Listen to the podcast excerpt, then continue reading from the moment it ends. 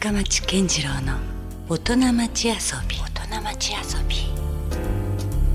さあ、えー今週遊びに来ていただいているのはアートディレクターでありグラフィックデザイナーの、えー、重村直俊さんです。どうぞよろしくお願いします、よろしくお願いいたします。まあ初めまして。はじめまして、ね。よろしくお願いします。はい。いやあのーいろいろとですねプロフィールを拝見してますとなかなかこうそうそうたるデザインの数々があるので はい。まあどこまで触れれるかなとは思う、はい。うんとのどあおまあどこまで触れれるのかと思うところとまああとはそのいわゆるこうラジオなんでね、はい。それを実際にラジオ聞いていらっしゃる方になかなかこうああれかって伝わるといいんですけどそうですねまあ、なかなかそのあたりが、ねはいどこまでかってありますけどよろしくお願いいたします。よろしくお願いいたします。さあそもそもそのまあグラフィックデザイナーっていうところなんですが、はい。そのまあ、タイポグラフィーというですね、はいいまあ、いわゆる文字が前提となっているようなデザインをされていらっしゃる方とはい。お見受けしてるんですけども、なんかこうそのルーツ的なはい。ところからちょっとお話をお伺いしてもよろしいですか、まあ、あの、まあ、タイポグラフィーに。の話をする前に、はいまあ、なぜデザイナーを志したかそうですねそもそもですよね。あの、もともと、まあ、私北九州市出身なんですけど、はいあの。父がですね、大工の棟梁で、一人棟梁と言われる、はい一人でもうあちらこちら行く棟梁だったんですけど。あなるほど、でそこでやっぱりその小さい頃からやっぱりその図画工作ってあるじゃないですか、うん。あれでですねやっぱりこう作り込んでいくのが好きで、うん、でまあ父が大工だから材料は山ほどあるのでなるほど。のこからのみからなんかあるのでね。それをうん。もうプロ仕様で使わせていただいて、はい、でまあそう怒らな怒られなかったんですか？怒られなかったですね。触ること自体は。いや怒られなかったただあの使い方をかなり怒られました。だからああの歯をこっちに向けるなとかですね使い方。だからそれがやっぱり基礎となって勉強にはなったなと思うんですけど、ーはい。でまあ私長男なので、うん。どうしてもこう棟梁を継がないといけないんじゃないかっていう長男の呪縛っていうのに とらわれましてですね で大学であの、まあ、デザイン科に入学したんですけれども、うん。そのやっぱりそのなんていうのかな建築とかインテリアとか、まあ、いわゆるそっちに携わるものであればまあ父も許してくれるんじゃないかうん。みたいなうん。風にちょっと考えてそっちをあやっぱりこう継いでほしいという思いはあのねあったんですね。ね、うん。あのじわじわ出してくるんですよね。なので、うん。まあなんとなくそういう呪縛にとらわれていくんですけど、うん。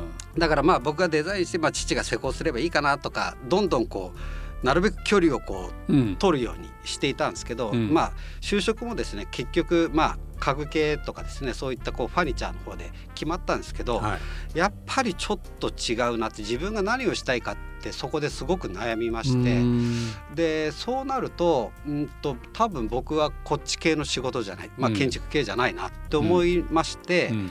いきなりですね就職全部お断りしてはそれがですね12月のもうクリスマス前ぐらいで卒業3月ですい、もよね。ういよいよの頃ですね。いよいよですうん。もうそれでもう各社全部お断りをバイト先からしてバイト役員でしてたんですけど、うん。あのお断りさせていただいて、はでまあそれで学校の先生から親からみんなまあ冠ですよね。い、いやそりゃそうですよ、ね。はい、もう何をしてくれてんだとうん いうお話をされて、うん。でまあそれからですね自分でやりたいことっていうのをうん。やっぱりそのグラフィックデザインをやりたいっていうことで、あの学校の図書館に行ってですねいわゆる各デザイナーさんの年間を全部うん。見てこういう仕事したいなっていう。それはどういうタイミングで出てきたふつふつと湧いてきたんですか、多分ですね、うん。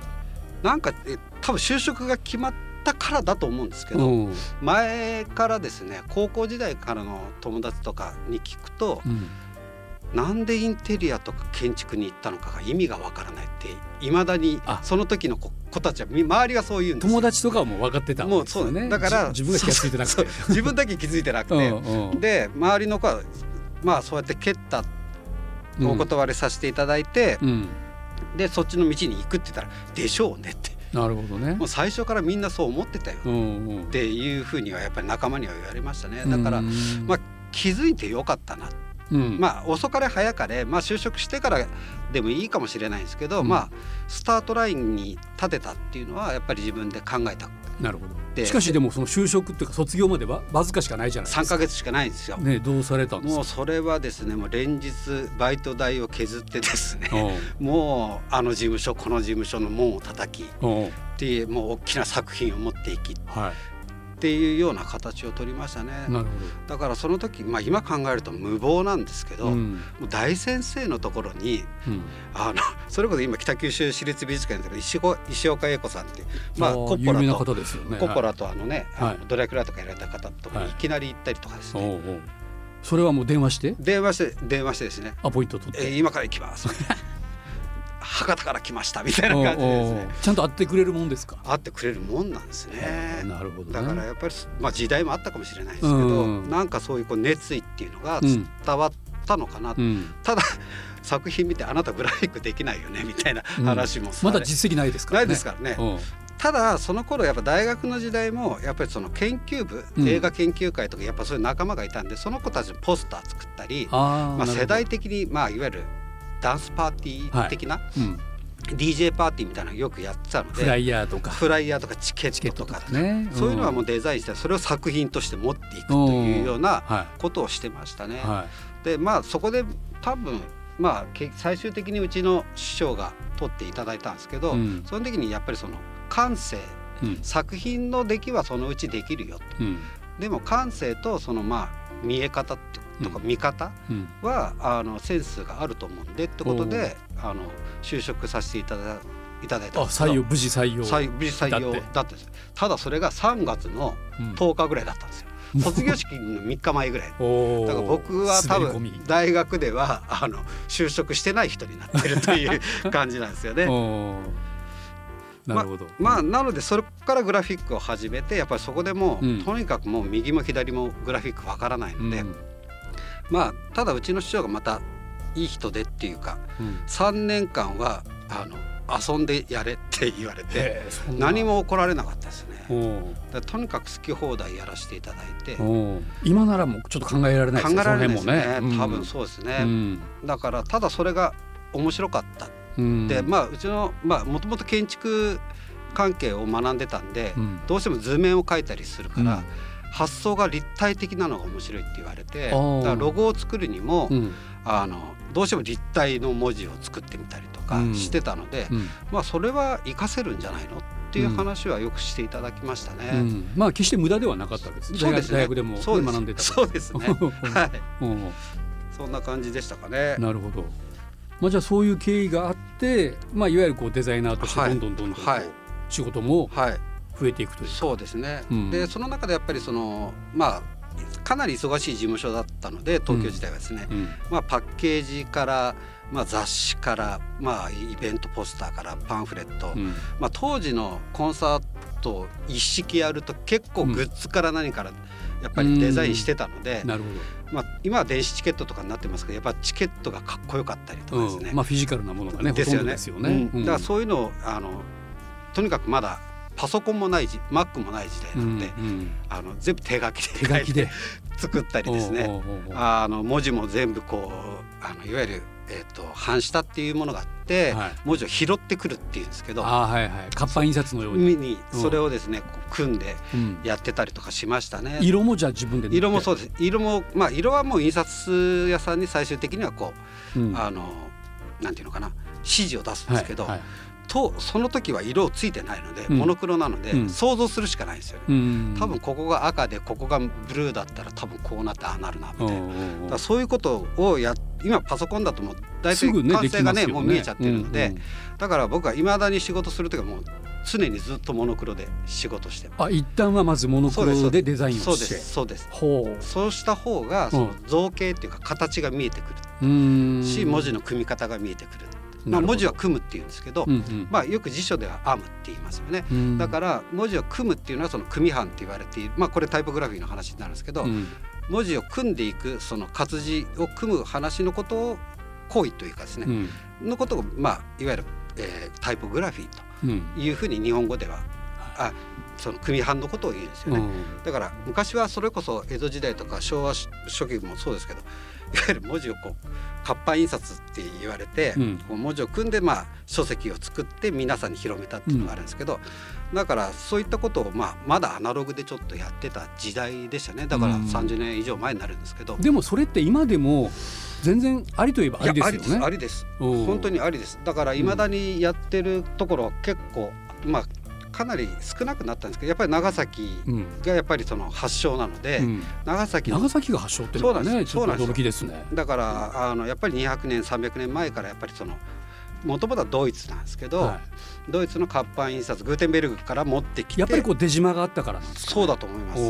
でそこでやっぱり広がっていって、はい。まあ関東だっていう形になって、今でもえっ、とですね長崎のちっちゃな島でやっぱりその当時の活版を持ってらっしゃる印刷屋さんとか、うん。結構やっぱりいまだに現役でうん。使ってるところいっぱいありますよね。うん。だからやっぱりそういうところも今観光化されてるので、うん。あの意外にこう石碑があったりとかですね。はあとそういう活版印刷所をもう一回見にい行けるい、ような、うん。そういう施設もあるので。それはなかなか一般的にそこまで知られてない可能性ありますよね。そうなんですよね。私もちょっと今初めてお伺いしたぐらいな。意外に私今タイポグラフィー協会の理事やってますけど、はい。あの関東でそれこそ理事会があった時に、うん。長崎ってこうなんですよっていう話をしたら知らなかったって、うん。我々専門家でもやっぱりそういうことを言う人が結構多いですよね。確かにこう西洋文化っていうか、はい。い、ろいろそういうものが長崎経由ではい。日本に上陸したってイメージはあっても、はい。具体的なところで言うとねだから意外に長崎は、えっと小学生とかですねあのいわゆる今でいう、まあ、大手の印刷屋さんうん。とコラボして県とか市とかコラボして子どもたちにその印刷の、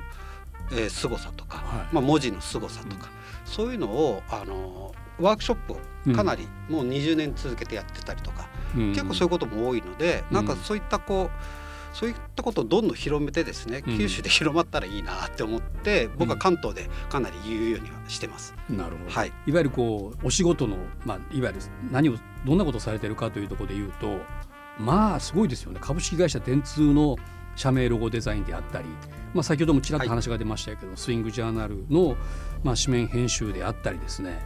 まあ福岡ではあの西部ガスのロゴだったりですね、はい、まあ、本当にこう数々のあ見たことあるぞというものがね、実は重村さんの手によってデザインされているという、はい、そういうところもあるので、はい、まあ、そのあたりもちょっとねいろいろお伺いはしていきたいんですけれども、えーっとどうなんですかねその重村直俊さんが、はい。はい。まあ、どのあたりでこうひまあ、独り立ちされるというか、はい、いわゆるこう重村さんにこう名指しでご仕事が来るとか、はい。はい。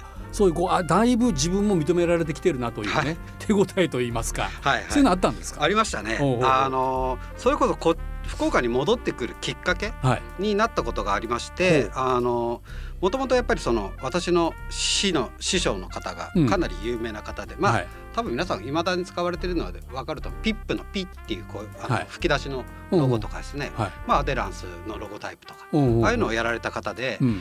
まあかなり有名な方なので、まあ、日本を代表すると言ってもいい。まあまあそうですね。うんうん。なのでそういった方なのでなんかあんまりこう東京で独立するとかになるとやっぱりあの師匠の看板を背負って生きていかないといけないのかなっなるほど。てどっか思ってたところがあって、でやっぱりそのアートディレクターとデザイナーの立場っていうのはまあえー、とそういった師匠みたいな方がいらっしゃってでその下にこうデザイナーという手を動かす人間、うん。まあ、アートディレクターっていうのはまあ総合演出家とか総合監督に近い感じなんですかね。ななので、うんうんうん。あのそういった感じなのでなるべくこうし師匠がの名前が出てこなくて自分ってどうなんだろうってだんだんやっぱ思いだ、うんうんうん。思い出すんですよね。はい。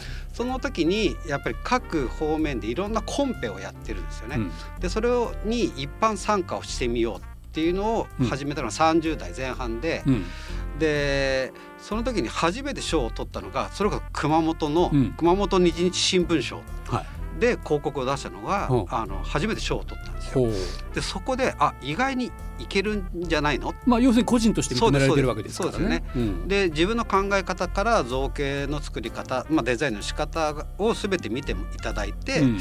それで賞をいただけるっていうのはやっぱりちょっと大丈夫じゃないの、まあ自信にもなって。はい、。自信になりますね。はい。うん。でそこからあのちょっと自信を持ったので、うん。各方面いろいろ当時東京にいた、まあ、同じラジオ局 JWAVE さんうんとかのそのなんだろうクリス・ペプラーさんっていうのが、はい。あのナビゲーターでいらっしゃるんまあですけど、今でもねはい。やってらっしゃいます。でクリスさんの番組のそのポスターをのコンペをやりますっていうのをちょうどラジオ聞きながら仕事して出てたんで、うん。すぐデザインして出したらそれも賞いただいたんですよ。だあ意外にトントントンときたので、うん。いけるなってちょっと自分で確信をしまして、うん。でまあその頃にまあ師匠にまあちょっと独立したいうん。というお話をして、うん。まあじゃあまあ分かりましたということで、でまあうち妻とまあどうしよう東京で独立するかなどうしようかなっていう話をしてた時に、まあ全く誰も知らないところでやってみた方が面白いんじゃないの？ってことで、とは言ってもいきなり海外行ってもね、うん。言葉も喋れないし、うん。まあ、そういう話も出たんですけど、はい。だったら多少知り合いが同級生とかいるうん。福岡どうなの？うん。って妻に言っていただいて、うん。じゃあちょっと戻ってみようかな。っていうのがこっちに入ったきっかけですよね。なるほど。だからもともと北九州出身なので、うん。博多周辺でやっぱ大学時代しか過ごしていないうんので、うん。そんなにこうよくそうなんですよ。ではなかった。なんですよね。うんだから知り合いっていうか仕事をもらえることもないし、うん。うんただまあ実績を見れば大体仕事もらえるでしょってまん周りの方はおっしゃっていただくんですけど、うん。やっぱりいきなりあのなんていうのかな今の SNS とかの広告とも一緒だと思うんですけどうん。認知してもらわないといけない。うん。自分自身をですね。やっぱりそのポートフォリオかそうなんかをですそうです。小脇に抱えて回らなきゃいけない感じなんですかね。でその時ちょっといろいろそういったこうサポートしてくれる方がいらっしゃって、でそこでいろいろとあのお仕事がだんだん入ってくるようになったと、うん。まあ、ある程度実績があるからね。そこはね仕事さえはい。来れば、あればいくらでもうん。っ、ていうスタンスではいましたね。なるほど、はい。うん。まあ、いざ戻ってきて仕事を始めようとした時に、はい、明らかに違うのはスピード感なんですよ。ああなるほど、うん。スピード感とあの、まあゆっ、たりしてますか？福岡は。ゆったりしてましたね。なので緩いですよねやっぱり。あのそうですね、うんうん。だから仕事のスピードとかタイムスケジュールの立て方とかがうん。あまりなくて、うん。なんかふわっとして、うん、まあ最初これ悪口じゃないですよ。あいいとこもありますかあらねりますあります。その緩さがますあります。だからあの 打ち合わせしてまだ仕事してないのに飲みに行く場合って言われた時に、いやまだ仕事してないんやけどって思いながら、うん大体打ち上げでしょ？うんうんみたいなのがあったんですよね。うん だからあの、うんそういうのも含めていなんかやでも本当ね不思議なもんで、はい。その人付き合いがないと仕事にならないんですよそうですよねなぜか福岡って。で最初のまあ12ヶ月はちょっと付き合ってたというか、はいそういった形でスタートしたんですけど、うんまあ、どうもちょっと自分がやってきた十何年間東京でやってきたうん何年間と違うなっていうのと、なかなか博多弁に戻らない自分がいるわけですよ。なるほど。でそこでそうなると周りがあまああいつは杖つけ当売っていう話になるわけですよ。で東京弁ば草みたいな話、まあ、草とはあんまり言わないかもしれないですけど そんな雰囲気になっちゃって。だからあこれはやばいなって思ってうん。なるべくこううん。ビジネス博多弁を使うように、ビジネス博多弁も面白いですね。はい、になりましてですうんね。でそれであの、まあ、だいぶこう馴染んでうん馴染んできて。うんそれでじゃあちゃんと確実にまた一歩一歩そこからはい。仕事も。はい、うん。そうですね。これ本当本当福岡スタイルというか、はい、ね、スキルがあったら仕事が普通なんか成立しそうなもんだけどもそね。そこからは仕事がなかなかまずはあそうですね。始まらないというねそうですね。不思議な土地柄ですよね。はい、そうですね、うん。まあだからそれが逆に良かったりする部分もいっぱいあると思うんですけど、だから何が起こるかわからない世の中なので、うんまあね僕もこうやって今日こうやって出演させていただくのも何か、はい。急にこんなことが起きるんだっていうのもすごくそういうこともあります仕事も急にどっかから舞い込んできたりとか、うんそれこそ仕事がなんか急にレギュラーがなくなった瞬間に新しいレギュラーが入ってきたりとか,、うん。なんかやっぱりなんか面白いなと思いますね。うん。それはまあ東京行っても、まあ、福岡行っても一緒だと思うんですけど、うん。まあ、なので着々と仕事をきっちりうんこなしていく、こなすって言い方も語弊あるんですけど、はい常にまあ金額とか大きさ関係なく僕の場合はもうとにかく120%で突っ走るっていううん。スタンスを取っているので、うん。あのまあそれがだんだんこうまあよく言われますけど 見てる人は見てるとうん。いうことなのかなっていうのは感じますね。なるほどね。いはや僕自身はですねその重村さんとのまあ出会いというか、はい。あのそれこそ黎明藤井さんでね、はい。タイポグラフィー展がはい。あってて、はい。でそれにまああの行ったところですね、ええ。実はこれ仕掛けてるのが重村さんだというね、はいはい。そういう話があって、ええなのでまあタイポグラフィー展はまあ今タイポグラフィー協会、まあ、はい。日本タイポグラフィー協会というのがありまして、そのあたりのお話もちょっとじゃあ,、はい。あのお伺いしたいですね。うん。それはですね、うん。あのもともといわゆるそのレタリング協会っていうのが発足でですね、はい。えー、と来年ちょうど60周うん。年になるんですけど、あのまあ文字の専門家たちの集まりはい。っていうところなんですけど、まあ、うん。いやまあ今皆さん使われてるスマホに入ってるまあフォント、まあはい。普通に見てるフォント、まあ、文字のまあ造形というか、はい。まあそういうもの自体をえー、と作成するいわゆるフォントデザイナーとかですね、うん。あとやっぱりロゴタイプを作る。まあこの辺、まあ、スタジオの近くでそこラシック三越さん、あはああれ私作らせてもらったんい。ですねなんかそれも重はい。村さんだってお伺いして。あのいわゆるああいうロゴタイプっていうやつですね、でロゴタイプってロゴって皆さん普通にロゴロゴって言ってるんですけど、うん。ロゴって何ってよく言われる確かにねそれ説明しろって言われたら意外とここれがですね面白い話で、うん。えっとロゴっていわゆる日本語で言うと硬い言葉で言ってですよ、うん。連続活字っていう。連続活字。いわゆるえっとなんだ？タイあの活動写真みたいな。そうそういわゆるあれですよ、うん。あのフォントってこう A からずっと ABCD とか IUAO とか並んでるじゃないですか、はいはい。あれは活字なんですよ。うんうん。でロゴになるとそれを組み合わ連続して組み合わせいわゆるスペリングしていく。こうやって組み合わせる。はい。でロゴという語源はもともとつなげるっていう意味なんですよね。ああつなぐという意味ですね。はい、つなげる重ねるとかいほう意味なので、はい。それラテン語でですよ。うんはい。言うんですけど、うんで皆さん多分想像しやすいのはレゴっておもちゃありますよねはい。あまさに連結していくやつですね。あれの語源なんですよロゴ、だえーなるほど。からつなげるつなげるほうほうほうまあもともとデンマークのおもちゃなので、うんあのいろいろこう頭文字を取ってレゴって言うと言いますけどうん。もともとはラテン語でロゴレゴ。まあ言葉も似てますしね。っていうのがやっぱり語源になっているので、うん。まあ、つながつながった文字で、まあ、いわゆるこう視認性を高めるとか、うん。えーまあ、デザイン的に見せていくっていうのがロゴっていう言葉なんですよね。なるほど。ちょっと腑に落ちますね。はい。だから多分うん。多分僕こういう話も大学とか企業さんでさせてもらうんですけど、うん。あの積みやあのレゴブロックの話をすると一番よくわかりやすいかなと思ってます。なるほど。はい、まあそのロゴっていうのがあってそれをまあいわゆるこうまあデザインするという考え方になるわけですよね。そうなんですよ。うん。なので、えっと、いわゆる世の中のグラフィックデザインというかですね世の中にあるプロダクトとかいわゆるあの建築とか以外はですよ、うん。まあ、いわゆる皆さん飲んでるペットボトルにしろ、うん。えーお店にしろうん。ポスターにしろ映画にしろ何でできてるかって文字と絵でしかできてないんですよ。ね。いわゆる文字が主軸で、絵っていうのはイラストであったり写真であったり、うん。まあパターンであったり。うんっていうのを絵と捉えるんであればあとプラス文字しかないんですよ。コミュニケーションツールっていう。んうん。だからまあ今ねあのよく僕も音楽好きなんであれなんですけどいわゆるサブスクの CD ジャケットって見ると文字入ってなかったりするんですよね、うん。これは絵だけでコミュニケーションしようとしてるなっていうふうにははい。思いますけど、うん。でもちっちゃく入ってるんですけどね、うんうん。だけどやっぱりその文字に、えー、とすごくこう特化してやっぱりそのコミュニケーションツールをしっかりあの、まあ、基礎の人もいますしそうやってどんどんロゴみたいには、跳ねた人もいるので、うん。そういったものを研究している団体うん。のがあります。でそこにまあ私も所属してな今理事と審査員に務めさせてもらってるんですけど、はい。あのここをですね学ばなければうん。意外になかなかグラフィックデザインって最後の最後にこう執着しないというかですね。絵だけが描ければいいっていうもんでもないそうわけですね。うん。だから僕がよくそのお話しするときに言うのはその、例えば一つのポスターがうん。フェラーリだとしましょうと。うん。たら絵がボディだとしたならば文字はステアリングだったりシートだったり、うん。えホイールだったりその一つ一つのディティールが完璧なものだからあの金額が取れるんだよね。うん。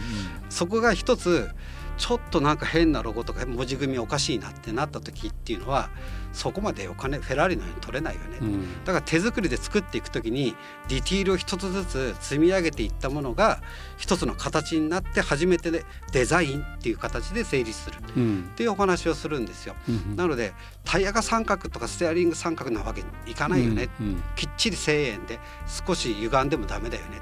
だからそういうことをに意識しましょうって。そこはだから絵と違うタイプグラフィうんーになっていくから、ある種のだからこう縛りというかそうですね。ルールがあった上での前提でのデザインとはい。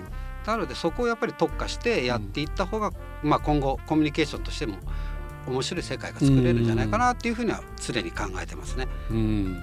いやだからなんかそのタイポグラフィー展を見た時に、はい。まあ多分学生たちもいろいろ参加してるんですよね。なんかすごいだから面白いというかそうですね。はみ出してたりとか そうですね。いろいろなんかもう字が踊り出してるようなそうですね、はい。そういうデザインとかもありましたしね。だからうん。文字を使ったデザインっていうのは、うん。とてもなんか不思議なもので。不思議ですね。でやっぱりかな、まあ、日本独特なんですよね。かなが、ひらがながあってカタカナがあって漢字があって数字があって。うん。これ外国人からすると難解なんですよ。かなり複雑なですよね。言語ですよね。だからそのうん。やっぱ言語でそのコミュニケーションしていくっていう日本語の使い方っていうのはすごく難しいので、うん。うんそこをやっぱり学生さんに見てほしいと思ってうん。展覧会を始めるようにしました。なるほど、はい、いやいやそういうところもねなんか改めてやっぱりその文字そのものがその象形文字とかもそうですけど、はい。まあもともとね形から入っててはい、でそこに意味がついたみたいうなねね。とはい、こがあるからそね。それがいまだにやっぱそういうふうにデザインとしてもちゃんとね、はい、継承されていってるんだなというのがすごくわかりますよね。はいそんなまあ 重村さんがですね、なんか一番こう大事にされてることっていうのは何かあるんですか？仕事をする上で。とにかくですね、うん。僕の場合はそのクライアントファーストというか、ほそのなんていうんですか、クライアントのお願いしていただいて、うん。まあ金額お見せして先ほど言って、まあじゃあやりましょうってなった時に、う、うん。そのクライアントのまあ言葉は悪いですよ、うん。あの言いなりうん。こんなんしてほしいっていうのがあるとするじゃないですか、うんうん。その時にいやそうじゃなくて本当はこうだよねっていう切り返しうん。ができるかできないかっていうところがポイントになるかなと思っていてう。ん。あの例えば、まあ、我々よく言われるのはあのデザイナーはドクターであるっていう言葉があって、うん。その先生ちょっとお腹痛いんですよねってお医者さん行くじゃないですか、うん。いやいやいや実はあなた背中が痛いんだよみたいな話ってあったりするじゃないですか、うんうんうん。実はもっと肺が悪いよとか、うん。それと一緒でそのやっぱり専門家ならではが分かるところ。そうです。うん。そこをどう見極めてどう処方してうん。直していくか、うん。まあ、これがどんどんブランディングっていう方法に変わっていくんですけど、うんそこをこうしっかり見極めてあげる。うん。でそれでクライアントが期待してる100%よりも上を行っていく、うん。だからそこはまあ今回のテーマにあるかもしれないです。けど遊ん遊ぶ。うん。遊んで振り切っちゃうっていうことまでをすると意外にそこを選んだりする場合もあるんですよ。わかります提案の時なんとなくわかります。はい。だから僕は結構180度ちょっと超えたぐらいまでは振り切りますね。うん。だからまあた例で言うとその一回ですねあのし白っていうね、うん。漢字の白っていう文字でホワイ白ホワイトのホワイトの白ですね、で白っていうフラワーショップを作りたいでロゴ作ってくださいって言って、白の語源ってもともとシャレ神戸なんですスカルなんですよ。うん。あれがこう形、まあ、象形文字から始まってるんで、うん。まあ骨が白いから。そうですそうですそうですそうです。はい。んでそのスカルマークにしてフラワーショップって入れたらそれもう振り切ってますよね。なかなかね。そうそうそう。まあそれであのオーナーはもうの若い若社長はそっちがいいって言ったんですけど、うんうん。やっぱりご音体が「いやバカ野郎そんなの使うんだね」って言って あのスタンダードの方に決まったっていうのうん。もありますけど、そういったこう遊びうん。遊ぶぐらいのこう提案までを振り切っていくっていうのももう一つのポリシーだったりしますね。あ。あ面白いですね、はい。なるほどね。だからやっぱそのちょっとサプライズというかね。そうですね。うん、やっぱりそういう要素もないとね、はい、そうですね。完全にこう言いなりっていうのはそうそうそうねちょっと違うような気そうお願いされたからには、うん。あのそれ以上を出したいっていうのは僕のやっぱり思いがあるので、あの振り切り振り切りすぎまで一回お見せする。うん。そうすると意外にクライアントさんも楽しいですよね、うん。提案が、うん。だからなんかこうあんまり硬くしないようにやろうっていうのがありますね。なるほど、はい言いなりじゃなくて言い声みたいな、そうですね。そんなところはいですよねそうですね。はい。どうでしょうか？あの何かこう重村さんの情報に触れるというか、はい重村さんと出会うはい。ところって何かあるんですか？はい。えーっとですね、まああのタイプグラフィー年間展っていうのは、うんえーそれこそ先月うん終わってしまったんですけど、また来年もやりますので、おおなるほど、はい、もうこれ定期的にやるように、まあ私が今、はいすごくあの力を入れてやらせてもらってます。そこでまあコロナ禍でずっとですね、えっと。えートークショーっていうのをやらせていただいてました、うんはい。でそれは、えーとまあ、私今審査員でもあるのでいかに審査会でどういう票が入ったかとか、うん。いわゆるこう裏話的な？裏話です。裏話を全部します。ほうほでで今並んでる作品がどういう評価どこを見たらいいか、う、うん、あのデザインの展覧会ってうわかっこいいねだけではなくて、うんうん。本当は理由があるんですねあります。ちゃんと選ばれる。あります。そうです、でデザインってやっぱり商業デザインって言って、うん。あのまあ商品になって売れてなんぼみたいなところあるじゃないですか、うん。でアートではないので、うん。やっぱりそこの評価の仕方とかですね、うん。まあ、そういった、まあ、文字の扱い方とかいっぱいあるので、うん。そういうところをこう見てくださいっていうのを一緒にトークショーを展覧会ではしたりします。ななので、うん。あとはもうかなりコアなうんもうあの裏話をいかに文字を作っていくかとかですね、そういった話もするのでまあ来年結構大きくやろうと思ってますので、はい。えーあのまたあの告知しますんでそれそれは協会の SNS とかホームページでもあの、出します。で私もあのそこはあのシェアしてうん、SNS で出したいと思います。じゃあ重村直俊さんって検索をすれば、はい。そういう SNS 出ます。はい。わかるということですね。